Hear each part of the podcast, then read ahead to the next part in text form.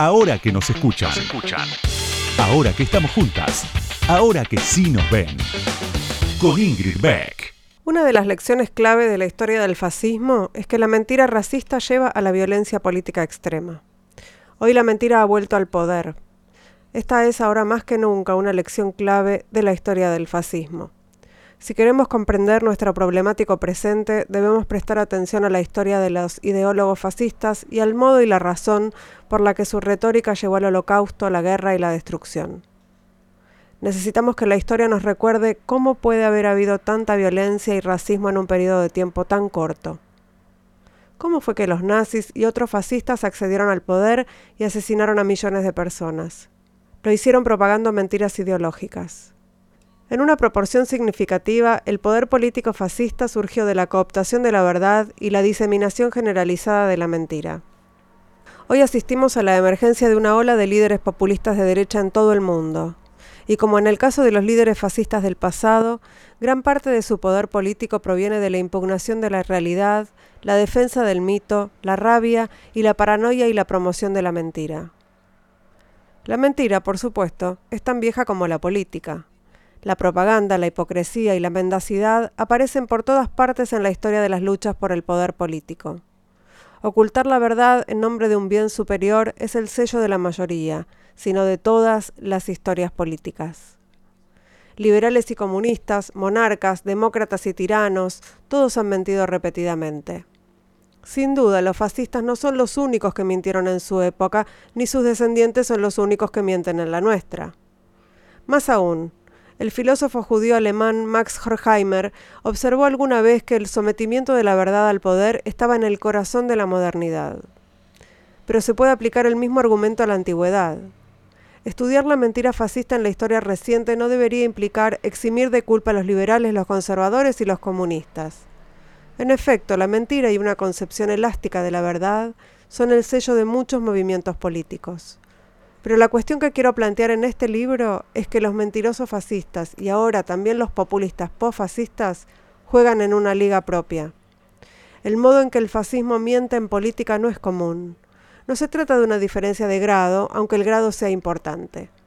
La mentira no es un rasgo característico de otras tradiciones políticas como lo es del fascismo. En el liberalismo, por ejemplo, tiene un papel incidental que no tiene en el fascismo. En realidad, la modalidad fascista del engaño comparte pocas cosas con otras formas políticas históricas. Está más allá de las formas de duplicidad política más tradicionales. Para los fascistas, las mentiras están al servicio de verdades simples y absolutas que en realidad son mentiras mayores. De ahí que su manera de mentir en política les garantice una historia propia. Es un fragmento de la introducción del libro Breve Historia de la Mentira Fascista de Federico Finkelstein, editado por Taurus, uno de los sellos de Penguin Random House. Ahora que nos escuchan, una marea verde de sonido. Con Ingrid Beck.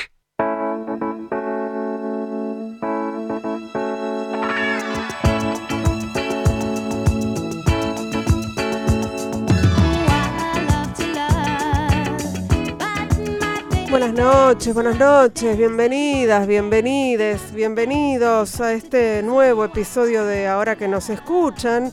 Hoy un día muy especial para todas, para mí.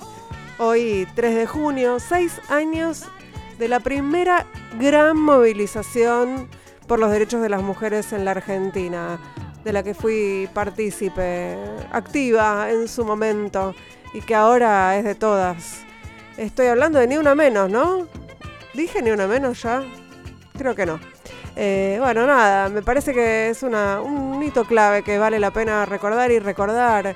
Esto de que las mujeres y, y las disidencias hayamos convertido en efeméride una fecha cualquiera, una fecha random elegida porque, bueno, les cuento cómo la elegimos. La elegimos porque pensábamos cuando empezamos a organizar la marcha el 11 de mayo, que necesitábamos un tiempo para prepararla, entonces dijimos, bueno, más o menos tres semanas, eh, poco más, poco menos, y después eh, empezamos a barajar eh, días de la semana, una tenía niñera, una tenía Franco en el trabajo, y así, ahora que lo miramos a la luz de, del futuro nos damos cuenta de que cuánto tenían que ver las tareas de cuidado, ¿no? En la organización de Ni Una Menos, bueno, por eso elegimos el 3 de junio. No hay ningún secreto. Es una fecha totalmente arbitraria que, como les decía, se transformó en efeméride nacional e internacional.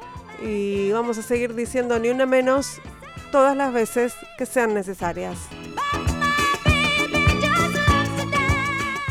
Y ahora, enseguida, vamos a hablar, podemos hablar también de cómo repercutió esto en países vecinos, porque vamos a hablar eh, con la abogada feminista, la abogada ecofeminista chilena que fue candidata a la Convención Constituyente, Camila Musante. Ya, enseguida. Ahora que nos escuchan, ahora que vos me escuchás, te cuento algo más sobre la invitada de hoy. Ahí va.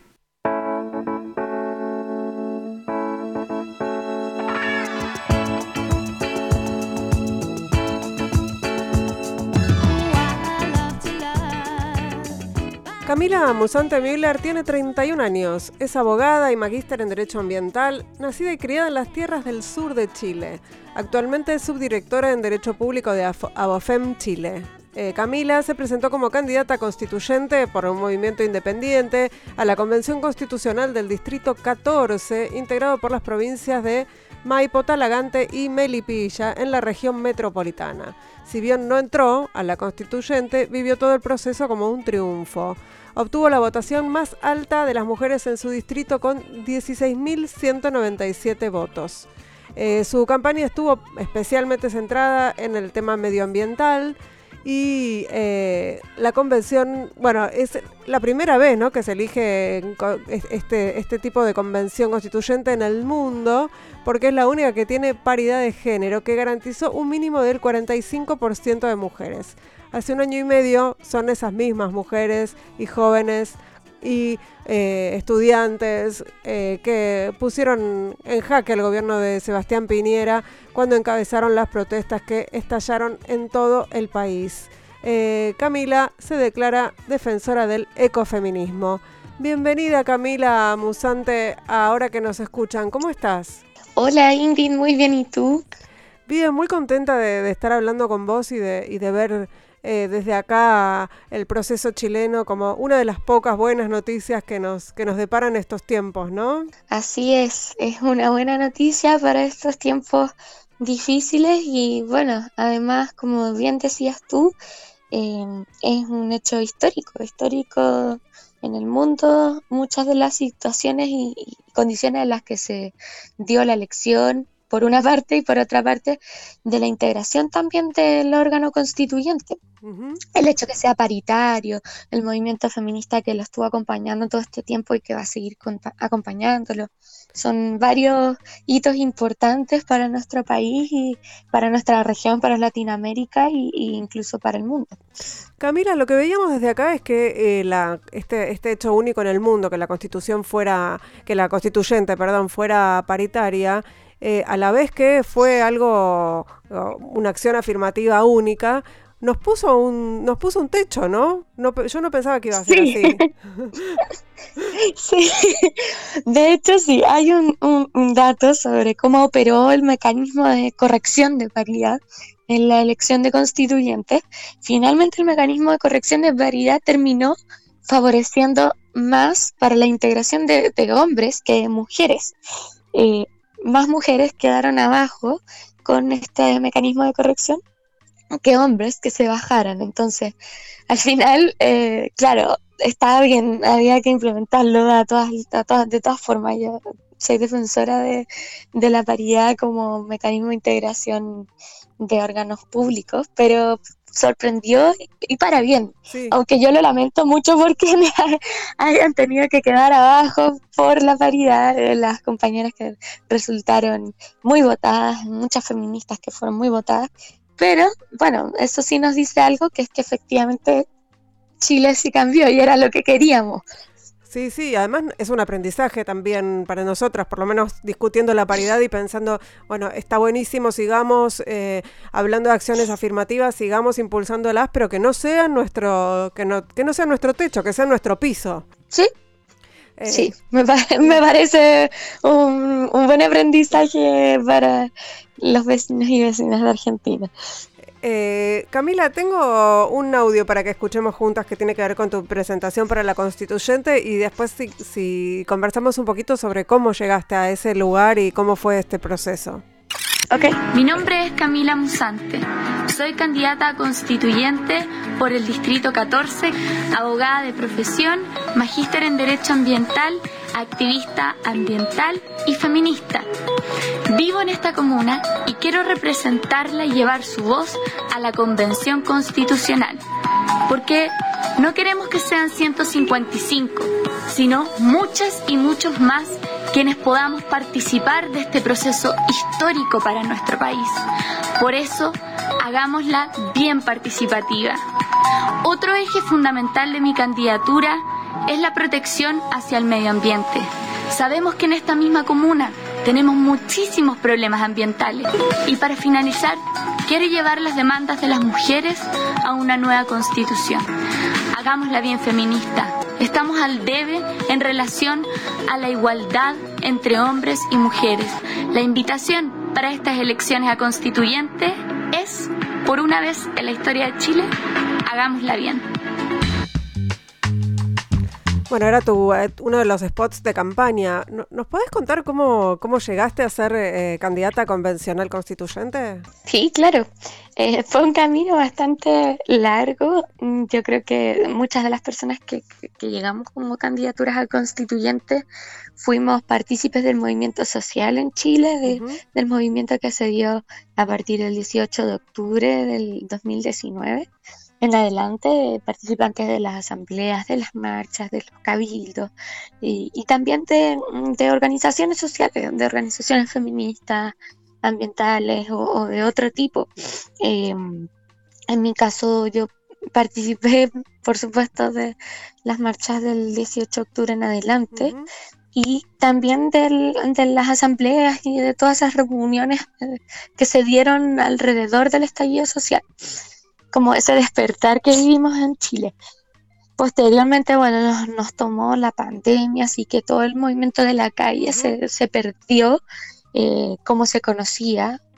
Hasta el día de hoy todavía hay algunas pequeñas manifestaciones en, en, la Plaza Italia o Plaza Dignidad, como le denominamos acá en, Santiago, pero eh, con, ha ido disminuyendo, por supuesto, y no, no tiene la misma capacidad de convocatoria. Sin embargo, el, movimiento y la organización social continuó en el periodo de pandemia eh, de otras formas, ¿no? quizás no en la calle, pero sí eh, continuaron las reuniones, continuamos organizándonos, yo participé dentro de la, de la formación de un movimiento político que surge por el estallido y que, y que hasta el día de hoy, bueno, existe, yo participo de él, se llama Fuerza Común un movimiento de izquierda, eh, un movimiento que, nace después del 18 de octubre con la intención de, recoger como esas, esas ganas de participar en los espacios públicos de otra forma también. Acá existe una crítica muy dura a los partidos políticos tradicionales y a los partidos, cómo funcionan en general, y se vio igual reflejado en las elecciones del, del 15 y el 16 de mayo. Así que mm, eh, tomando como todo ese espíritu, yo participé dentro de ese espacio en, el Frente Feminista, en el Frente de Medio Ambiente. Participo también dentro de la Asociación de Abogadas Feministas Chile, ABOFEM Chile, en la Dirección de Derecho Público y de, LGBTI. Y eh, también participando dentro de, asambleas, de, conversaciones, etc. Eh, dentro de, ese espacio Eh, bueno, se desarrolla el plebiscito en medio de, la pandemia. Me fui apoderada defendiendo los votos de la prueba, etcétera. Así que somos como un, rol muy activo dentro de todo el proceso constituyente. siempre hacen, alcanzar a hacer campañas antes de que nos agarre la pandemia, de ir a conversar con la gente casa por casa de por qué es importante que fueran a votar a prueba. Y también trabajando para los feminismos. Eh, constituyentes, porque dentro del espacio de, las abogadas feministas, eh, a mí me toca un, programa que se denomina Los Viernes de la Prueba, eh, que principalmente tenía por objetivo decir cómo es que una nueva constitución es importante para la equidad de género, para los feminismos, por qué a las mujeres nos debe importar, por qué a las disidencias sexuales nos deben importar. Entonces, por ahí se desarrollaron líneas súper importantes y que finalmente incidieron en, en, la discusión feminista y constitucional. Así que eh, todo eso, todo ese, compromiso con el proceso constituyente a la hora que se, se abren las postulaciones, las candidaturas, las inscripciones, bueno, yo dije, tengo que ser parte de esto, independiente de, que eh, la elección significa integrar o no, yo creo que hay una responsabilidad de, quienes desde un principio asumimos un compromiso con, con el proceso constituyente porque en Chile desde hace mucho tiempo se estaba pidiendo una nueva constitución de muchos espacios, de espacios feministas, de espacios de, sociales, de espacios políticos, incluso desde el 2009 que existía un, movimiento llamado Marca ASEO, Marca Asamblea Constituyente para marcar el voto y pedir Asamblea Constituyente, entonces había un compromiso. Así que finalmente las candidaturas como sociales que llegamos ahí por estar muy activas, eh, decidimos asumir ese compromiso hasta el final y, instaurar todas estas demandas dentro de, las candidaturas para presionar que se abrieran otros espacios. Y yo creo que el resultado fue muy positivo. Bueno, sobre eso, sobre los resultados de las elecciones, tenemos un audio para escuchar, el informe de, de la BBC en español. Y bueno, obviamente quiero hablar sobre, con vos sobre el resultado de esta, de esta elección. Chile eligió a los 155 miembros de la Convención Constituyente en una votación donde, para sorpresa de muchos, uno de los grandes triunfadores fueron los independientes, que obtuvieron casi un tercio de los escaños. El resultado ha sido leído como un castigo a los partidos tradicionales y a la derecha que gobierna actualmente, que no alcanzó los 52 puestos o un tercio de la Asamblea que son necesarios para influir en el contenido de la nueva Carta Magna chilena. El cambio de constitución surgió como una salida institucional al fuerte estallido social de 2019. Y ahora los 155 elegidos quedan a las puertas para comenzar a escribir las nuevas reglas del juego que regirán en Chile. Y lo harán en una convención conformada por una mayoría de izquierda entre independientes y la oposición al gobierno, que sumados superan ampliamente los dos tercios de los escaños que son necesarios para dominar la Asamblea. ¿Te sorprendió, Camila, el resultado de la elección?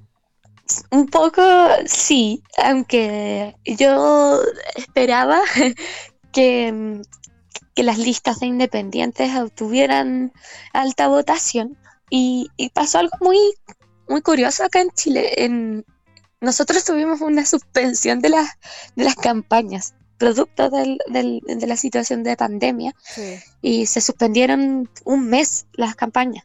Eh, eso nos dejó a todas las candidaturas súper en, una posición muy incierta, no saber qué hacer, cómo nos iba a afectar.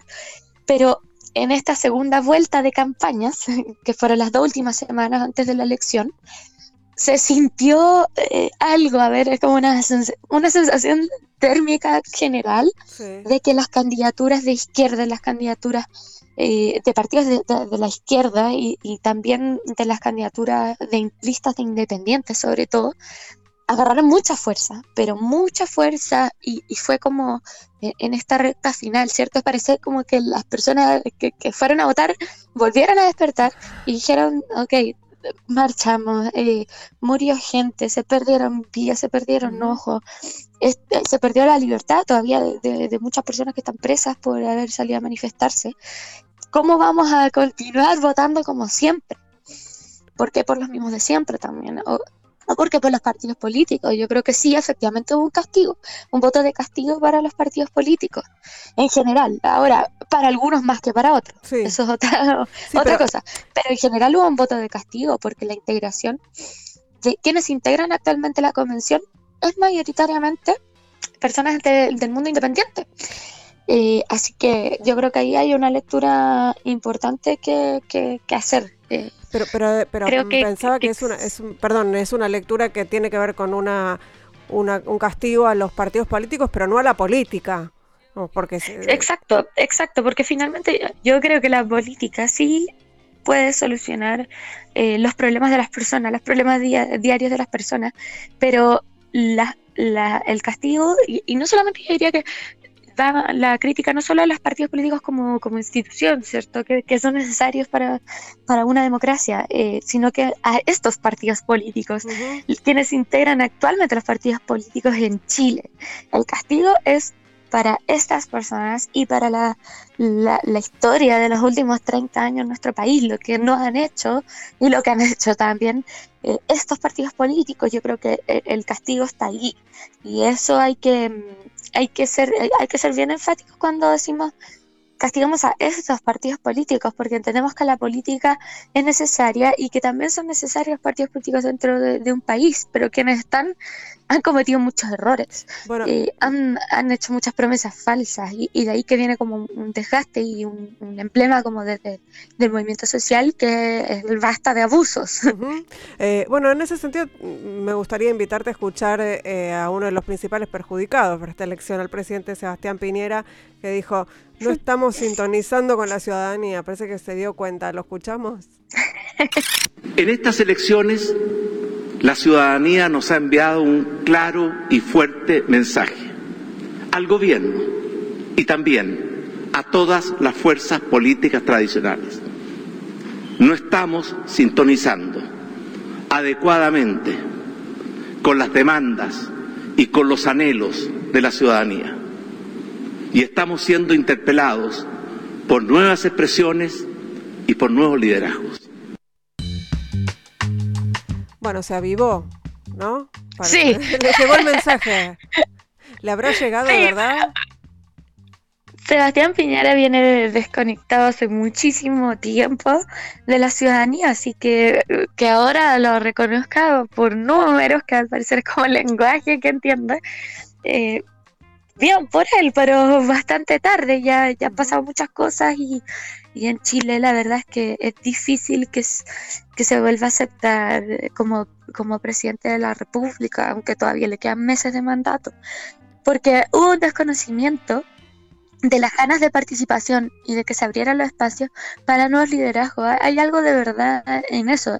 Estamos siendo interpelados, interpelados por nuevos liderazgos, liderazgos que siempre han estado, que han existido, que han trabajado territorialmente, que han estado alejados del mundo político, pero sin embargo hacen política, e incluso el mismo movimiento social es completamente político, y este proceso también, si es la constitución política de Chile pero no, se, han alejado de los espacios tradicionales de la política y, esas personas hace mucho tiempo que buscaban una, una, oportunidad, un espacio de participación.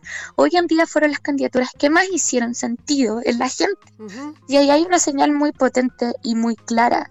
También las candidaturas que han promovido... Eh, y luchas como los feminismos, la protección al medio ambiente han hecho también muchísimo sentido y son eh, eh, temas, en demandas a las que todavía se está muy al debe en, nuestro país. Yo creo que se dio un golpe importante con, con la paridad para avanzar en materias feministas, pero en, materia de protección al medio ambiente estamos extremadamente al debe, hay una sequía tremenda en Chile.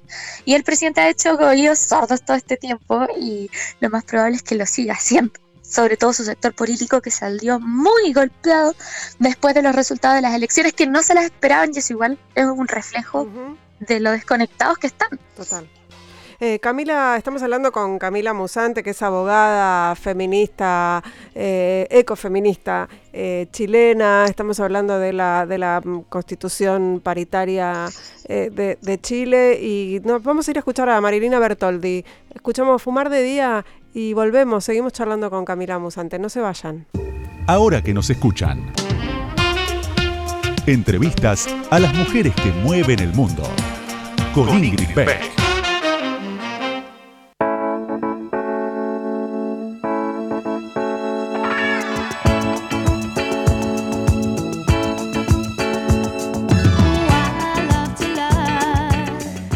Seguimos aquí en Ahora que nos escuchan, charlando con Camila Musante, abogada, es especialista en derecho ambiental, es feminista y es chilena, fue candidata a convencional constituyente y aunque no fue electa, bueno, participó de todo este proceso.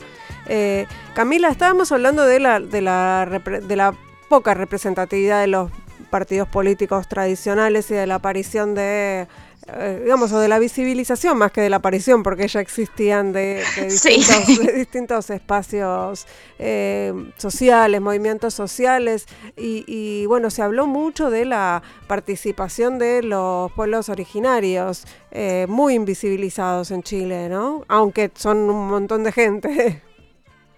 Sí, de hecho, bueno, una de las de las como características también que tiene la convención y que vamos a ver si se repite para otras elecciones, porque en, noviembre tenemos elecciones de Congreso, em, es que integran escaños reservados de pueblos originarios. Igualmente, aunque eso fue una buena medida a mi gusto, porque falta la integración de los pueblos originarios en nuestro país y su visión, que es tan importante también y que, y que es tan necesaria para tantos problemas que tenemos, pero que no se toma en cuenta, como sobre todo en materia ambiental, eh, creo que no tuvo tanto tanta atención por parte de los medios, de los medios tradicionales, en realidad en Chile, las candidaturas de los escaños reservados.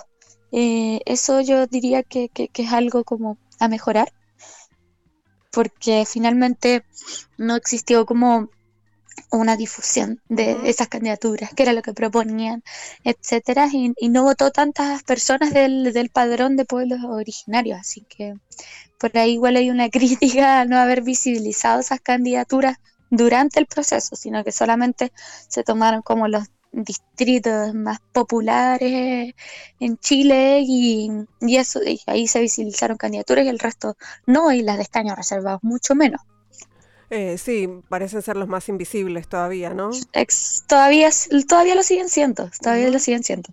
Pero ya un pequeño primer paso eh, en, el sentido de agregar eh, los escaños reservados como parte de la integración constitucional, que también hay un valor ahí, entender que los órganos públicos tienen que tener una cuota no solamente de género, sino que también de pueblos originarios, que acá en Chile hay un conflicto incluso latente en la zona de la Araucanía, del Biobío, etcétera, con el pueblo mapuche. Entonces, es muy simbólico que estén integrando la convención por una normativa que exige que estén presentes.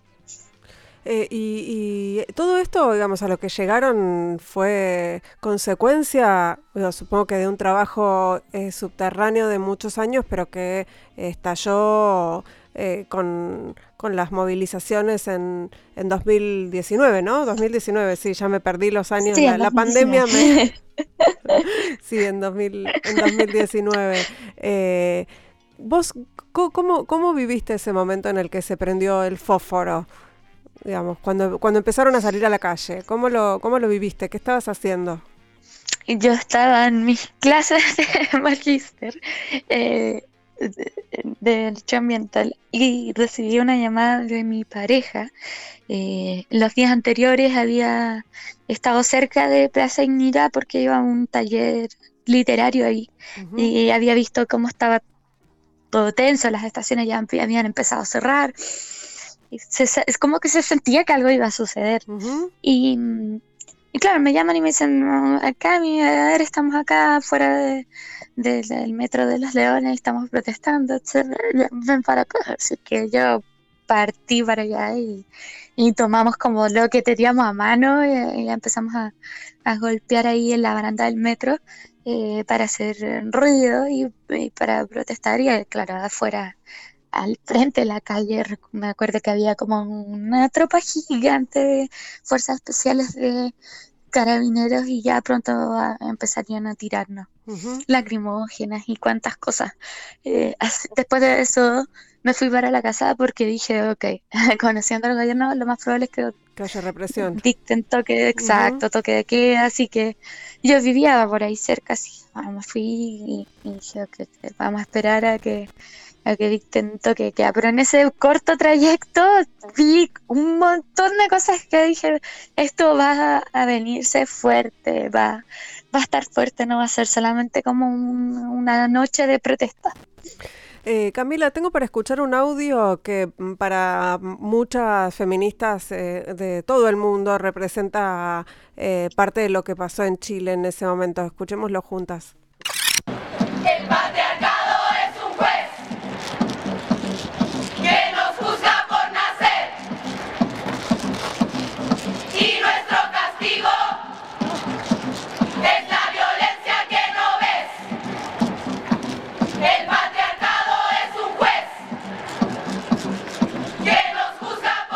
Bueno, creo que vos también reconoces y, los oyentes y las oyentes también reconocen el, el violador eres tú en la performance de las de las tesis. De las tesis. Del grupo las tesis eh, que, que, dio la vuelta al mundo y sigue dando la vuelta al mundo y es traducido fue traducido a un montón de idiomas. Ellas estuvieron más acá en la Argentina eh, en uno de nuestros pañuelazos eh, reclamando aborto legal y para nosotras es fue un símbolo de, de, esa de esa lucha feminista en Chile ¿Cómo, cómo, ¿Cómo lo vivieron dentro del feminismo? No necesariamente esto de las tesis, pero sí que, que el mundo viera que Chile se había despertado, ¿no? Y que, que, había, bueno, un, profundo feminismo en Chile.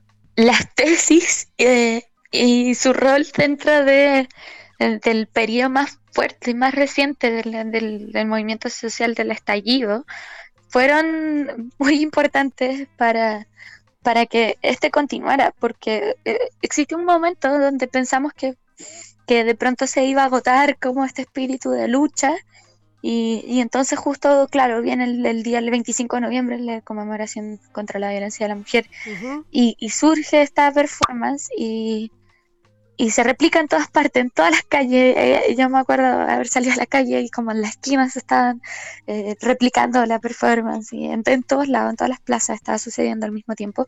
Y fue muy importante porque creo que nos vino a dar como un, segundo sentido muy profundo al movimiento. Eh, de ahí que, que, de pronto los temas de, paridad y, y, y sobre todo el el haber salido a protestar por las variedades, que igual estuvo muy fuerte también muy, en términos de represión, cobrara mucha fuerza.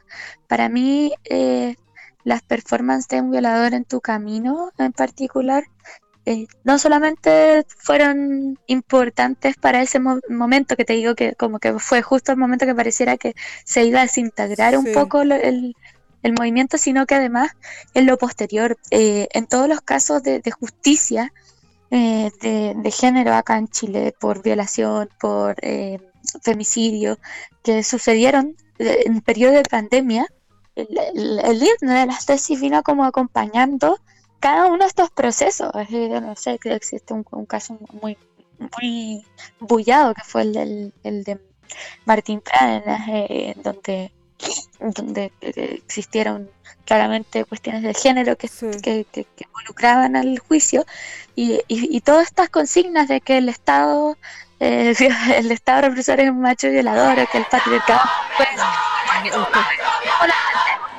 Espera que te perdí. Esa parte. hizo mucho sentido, hizo mucho sentido. El Estado opresor es un macho violador fue algo que hizo mucho sentido durante eh, los meses más fuertes de la protesta social, porque salíamos a manifestarnos, queríamos construir otra forma de diálogo, de democracia, de resolución de problemas, y lo único que obteníamos era violencia violencia, que nos persiguieran, etcétera. Entonces, para las feministas que queríamos proponer otra forma, eh, era claramente un reflejo de, que un Estado, un Estado opresor eh, eh, actúa como un macho violador. Entonces, hay, hay mucho de cierto lo que dicen ahí las tesis y lo volvemos a ver de nuevo cuando tenemos estos casos emblemáticos de justicia de género. Entonces, por primera vez en Chile, como muchas cosas que han pasado últimamente, por primera vez tenemos un fallo que tiene una mirada de género y en una corte de apelaciones que es la de Temuco, de la región de la Araucanía, que, que es muy conservadora, entonces también es más, más emblema, eh, o sea, más, más emblemático aún ese fallo. Y va muy acompañado también de todas de todo este, de todo este trasfondo que hay detrás del, del patriarcado juez, de por qué no se considera que los delitos sexuales sean delitos de género, con unas declaraciones muy nefastas de la defensoría, desde el abogado defensor de Martín Pradas entre medio, de que no tiene nada que ver el género, etcétera. Entonces, creo que por ahí eh, ha estado muy, muy, muy influida, muy, muy fuerte la parte performática dentro del movimiento social. Bueno, hace poco, y te vi igual en tus redes sociales, te comenté de, de, esta antología que salió de las tesis, que yo igual la estoy leyendo, eh, que está muy buena por si acaso. para que nos estén escuchando, eh, surge como todos estos, textos, o sea, salen a la luz todos los textos que de alguna forma inspiran el trabajo que dio vuelta al mundo. ¿Cuál es el texto en particular que eh, que, está inspirado este, en, Rita Segato, ¿no? Eh, ellas dicen que tiene que ver con textos de Rita Segato, lo que construyeron. Sí. Eh, sí, e, es muy, muy linda esa genealogía feminista que hacen ellas en ese libro en particular, eh, porque además es, es, siempre muy interesante esto, ¿no? Hacer, hacer la genealogía, hacer el, el, árbol, el árbol genealógico que nos, que nos abreva, esto de que no, no, no empezó ahora, no, no empezó ayer, eh, somos muchas que venimos construyendo y que, y que tenemos eh, otras que vinieron antes y otras que vinieron antes, y, leer todo esa, ese camino, es, para mí por lo menos es así como muy, muy constructivo. Sí, y, yo creo que hay mucho del, proceso constituyente ahí, porque yo lo dije muchas veces durante la, el periodo de candidatura y también lo conversábamos con las compañeras de, de ABOFEM, de la Asociación de Abogadas Feministas, que, que era necesario que muchas intentáramos estar en el espacio de convención para que algunas lo lograran. Entonces, finalmente había que participar. Había que participar no necesariamente para salir electa, sino que había que participar porque así abríamos camino de discusión para otras compañeras. Entre todas nos abríamos el camino. Entonces, eso yo creo que fue un entendimiento muy bonito desde los feminismos y muy acertado también al momento que se está viviendo, en donde nos ponemos a disposición de los feminismos y decimos tenemos que construir entre todas para que algunas de nosotras lleguen. no, importa quiénes somos de acá, cuáles son los nombres y apellidos, pero lo importante es que lleguemos las feministas a la Convención Constitucional. Eh, y tenemos que ser muchas. Eh, así es. Y somos muchas. somos muchas, sí, sí. Es, es, es, una, es una característica también cuando, cuando, se, cuando hay alianzas eh, entre, entre feministas esto de tender, redes, ¿no? Y que es eso, seamos más, después vemos cómo hacemos para ponernos de acuerdo, pero primero ocupemos los espacios, eh, sería la consigna. Eh, tenemos, ahí vamos a escuchar a Lanis Morissette, Guardian, Guardian, mi, mi, mi operador me, me, obliga a hablar en inglés y, y ya volvemos. y seguimos charlando con Camila, no se vayan.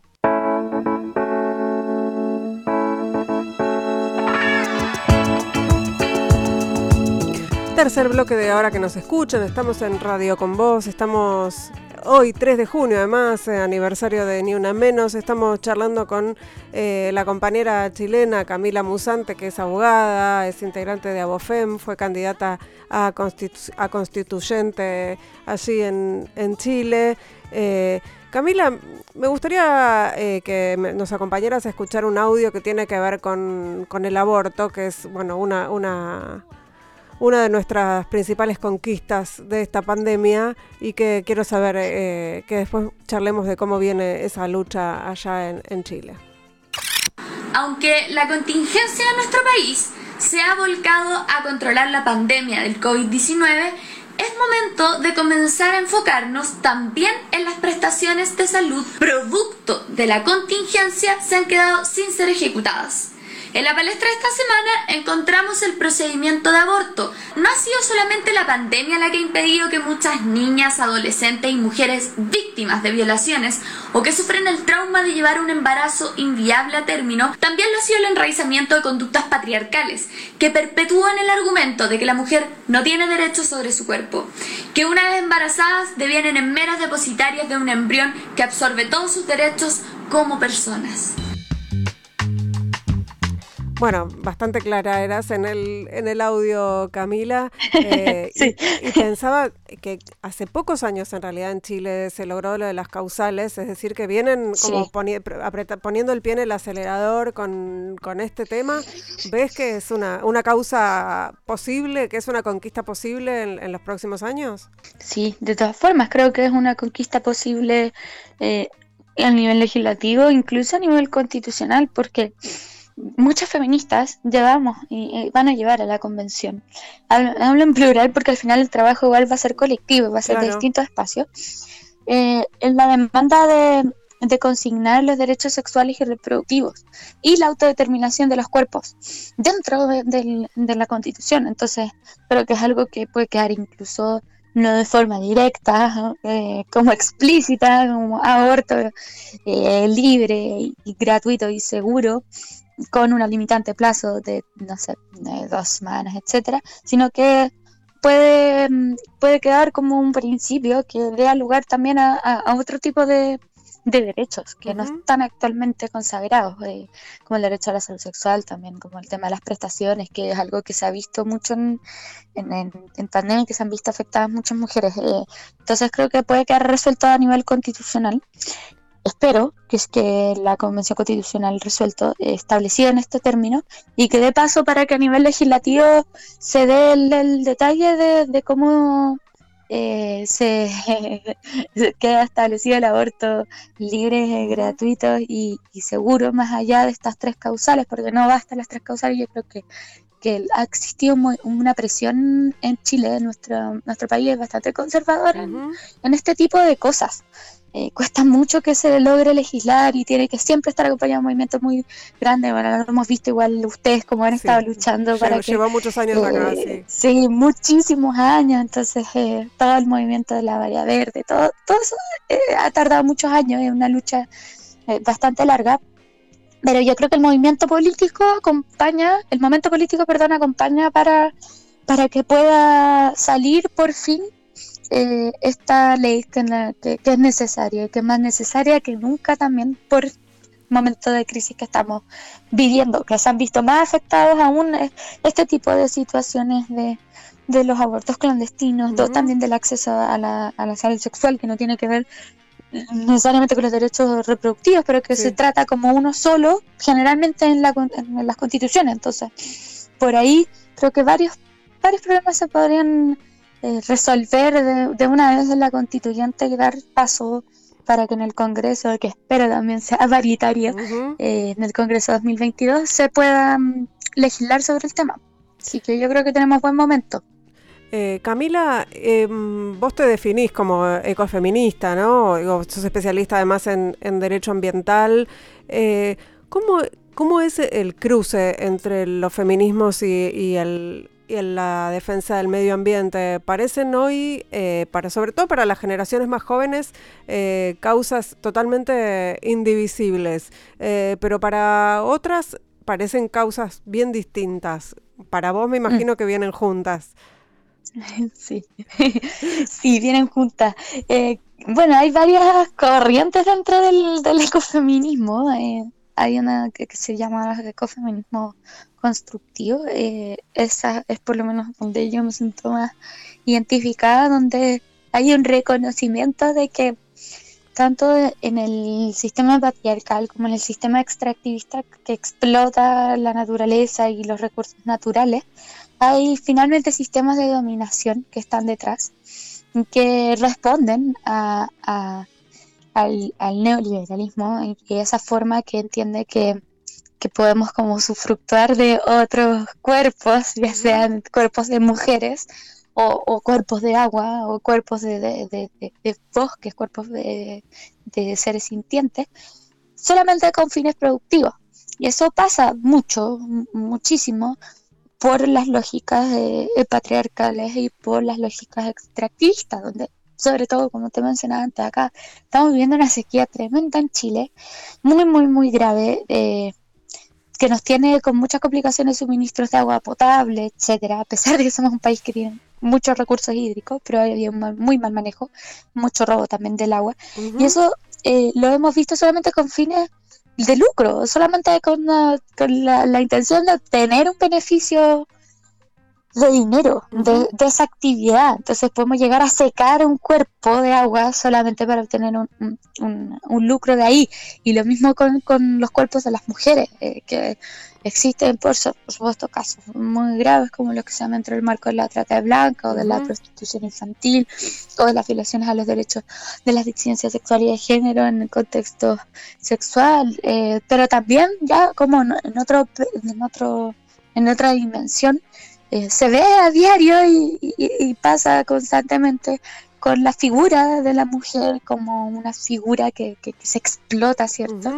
Para eh, atraer más consumidores de la industria textil, como la imagen de eh, toda la industria de la moda, etcétera, y ahí hay un trabajo y, una explotación y manipulación del, del, cuerpo de la mujer que también se ha criticado duramente por movimientos feministas, porque solamente está eh, tomado para, para obtener un beneficio económico y muy manipulado y, y con mucho daño también.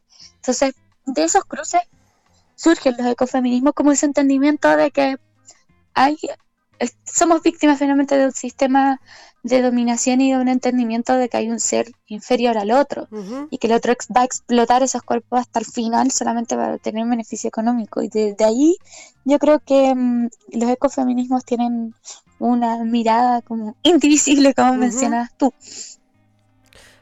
Bueno, no porque las mujeres intrínsecamente cuidemos mejor la naturaleza, ojo con eso, yo hago el tiro al despeje porque no creo que tengamos ninguna cualidad maternal intrínseca, que eso desconoce finalmente que el género es una construcción sociocultural. Así es. Bueno, gracias por la lección sobre, sobre la, las luchas comunes, ¿no? Porque no, no, está, no siempre está claro y sí creo que es una, digamos, es un reclamo en general de, de las generaciones más jóvenes y a, a, veces nos cuesta mirarlo con esa, con esa perspectiva. Eh, Camila, quería que escucháramos un audio más tuyo sobre el impacto de la pandemia en las mujeres. Eh, hablamos un poquito fuera de aire sobre el impacto de la pandemia en nuestros países, pero bueno, eh, en las mujeres, como siempre, todo, todo es peor. así que vamos a escucharlo. Es increíble cómo eh, en el siglo XXI, con el avance que han tenido los movimientos feministas y con todos estos procesos sociales que hemos estado viviendo a raíz de los movimientos feministas, durante la pandemia el fenómeno que se produjo fue una acentuación de los roles de género. Se acentuó completamente y hubo como casi un acuerdo social tácito de que a la mujer le correspondía hacerse cargo de las labores domésticas, independiente de que estuviese realizando muchísimas otras labores a la par. Y esto yo creo que fue un retroceso para todo el avance que se venía dando en el caso de los movimientos feministas. Bueno, acá estamos también, eh, la brecha cada vez más amplia y la falta de reconocimiento de las tareas de cuidado que se, empieza a visibilizar muy de a poquito eh, es brutal. Eh, y, en, toda América Latina me parece que, pasa, está pasando en los países desarrollados mucho peor siempre aquí al sur, ¿no? Sí, sí. Sí, yo creo que es un, un fenómeno común en la región América Latina. Lamentablemente estamos viviendo esta mm, invisibilización de las labores de cuidado que se ha profundizado mucho más y también como de esta suerte de, como decía yo, como acuerdo social tácito de que, bueno, ok, pasamos tiempo, en, mucho tiempo en casa, en cuarentena, eh, ¿quiénes se tienen que hacer cargo de, eh, de las labores domésticas o, o de las labores de cuidado? la mujer y, pareciera que se da como por hecho. Pero sin embargo esa mujer también trabaja, también tiene que conectarse a reuniones, etcétera, pensando para quienes pueden teletrabajar y están teletrabajando. Eh, y, y, eso no, no, no, se toma en consideración, eh, sino que es como, bueno, que ahora vuelva a tu rol natural de hacerte cargo de las cosas de la casa, de hacerte cargo de las tareas de, de las niñas, de los niños, y, eso para mí, bueno, lo decía igual con un, un, tinte de, de, dolor, como en el audio, de que lo lamento mucho. Creo que, que fue un, un, retroceso grande para, para nuestra sociedad porque íbamos avanzando en otra dirección. Entonces, el entender que naturalmente pertenecemos a esos espacios, cuando nos estamos desarrollando en otros igualmente necesarios, dentro de, la organización de la familia, creo que es volver a asignar roles de género muy, muy marcados y muy fuertes. Y, y es un error, es un error volver a ese lugar. Pero también, por otra parte, nos deja la pandemia que que las normas que regulan las labores de cuidado, en el caso de las trabajadoras de casa particular, en Chile por lo menos, que no tenían ni acceso al seguro cesantía, nada, eh, quedaron muy desprotegidas. Y por otra parte, las labores de cuidado nos dicen que, que, son normativas que, que, todavía no tienen incorporado una, una perspectiva eh, de pronto como de género en estas materias, porque no, no puedes tener trabajadores de primera y segunda categoría, o sea, como los que acceden al eh, seguro de cesantía y, los que no, en caso de las trabajadoras de casa particular, como el 95% de esa masa de trabajadoras son efectivamente mujeres, entonces eh, el haberlas dejado fuera y de, totalmente desprotegidas ante la pandemia nos dice también que hay, que hay mucho que avanzar en, normativa, pero como fenómeno yo lo lamento mucho. ¿Cuántas, ¿Cuántas peleas tenemos que dar, no? Me, me alegra, siempre me alegra escuchar además voces de, de, de compañeras de otros países porque eh, no me siento sola acá porque tengo muchas compañeras, pero saber que estamos en todos lados y que estamos pasando por las mismas cosas es. Este, da, fuerza cuando, cuando uno piensa, ay, cuánta, cuánta tarea por delante y qué, qué trabajo que es ser feminista, ¿no? Es un trabajo, es, es eh, estar pensando todo el tiempo, repensando, construyendo y deconstruyendo. Eh, Camila, y además escribís literatura, hiciste una, escribiste una novela. Locura bajo llave. Sí. y... Sí. sí. sí, he escrito también. Eh, es la primera novela que he escrito, la única hasta ahora. Eh, y también escribí por ahí, colaboré para la escritura de un texto que habla sobre la revuelta chilena y, un poco de los feminismos constituyentes, como todo este movimiento junto con el proceso que vivimos. Así que también hay otro lugar donde poner las ideas feministas. ¿Y hay alguna otra novela en camino? Sí, sí, yo dejé con el proceso constituyente y muchas cosas en pausa y tengo un, un, unos libros de, cuentos, de relatos que quedó en revisión, que está escrito, pero a mí me gusta darle una revisión, reescritura, etcétera y que me gustaría eventualmente poder publicar. Igual yo siempre escribo mucho, escribo opiniones en, distintos medios eh, independientes, columnas, etcétera. Pero como literatura me gustaría publicar e-, ese, ese libro que también tiene ahí un, componente de, de relatos de mujeres. Así que es que nos atraviesa todo el tiempo. Pero que la sí, pues, todo el tiempo, en todo el espacio, por eso digo. Mila Musante, nuestra compañera chilena, abogada, que fue candidata a constituyente, muchísimas gracias por este rato de charla en Ahora que nos escuchan. Fue un placer realmente charlar con vos. Muchas gracias a ti también, Ingrid. Tengo que decir algo antes de irme. Me gusta mucho el, el nombre de este programa, me recuerda a una de las de los himnos que se gritan en las calles y ahora que ya nos escuchan, ahora que ya nos ven. Exacto. Y que caiga el patriarcado, bien, va, que se fue. Va por ese lado, es un, es un homenaje, es un homenaje a la, a, la caída del patriarcado, efectivamente. Eh, Muchas Un abrazo a la distancia, Camila. Un abrazo igual a las compañeras argentinas, gracias por la invitación. Chao, Ingrid. Chao.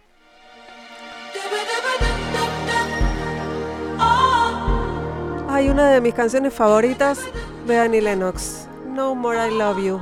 Nos vamos con este tema.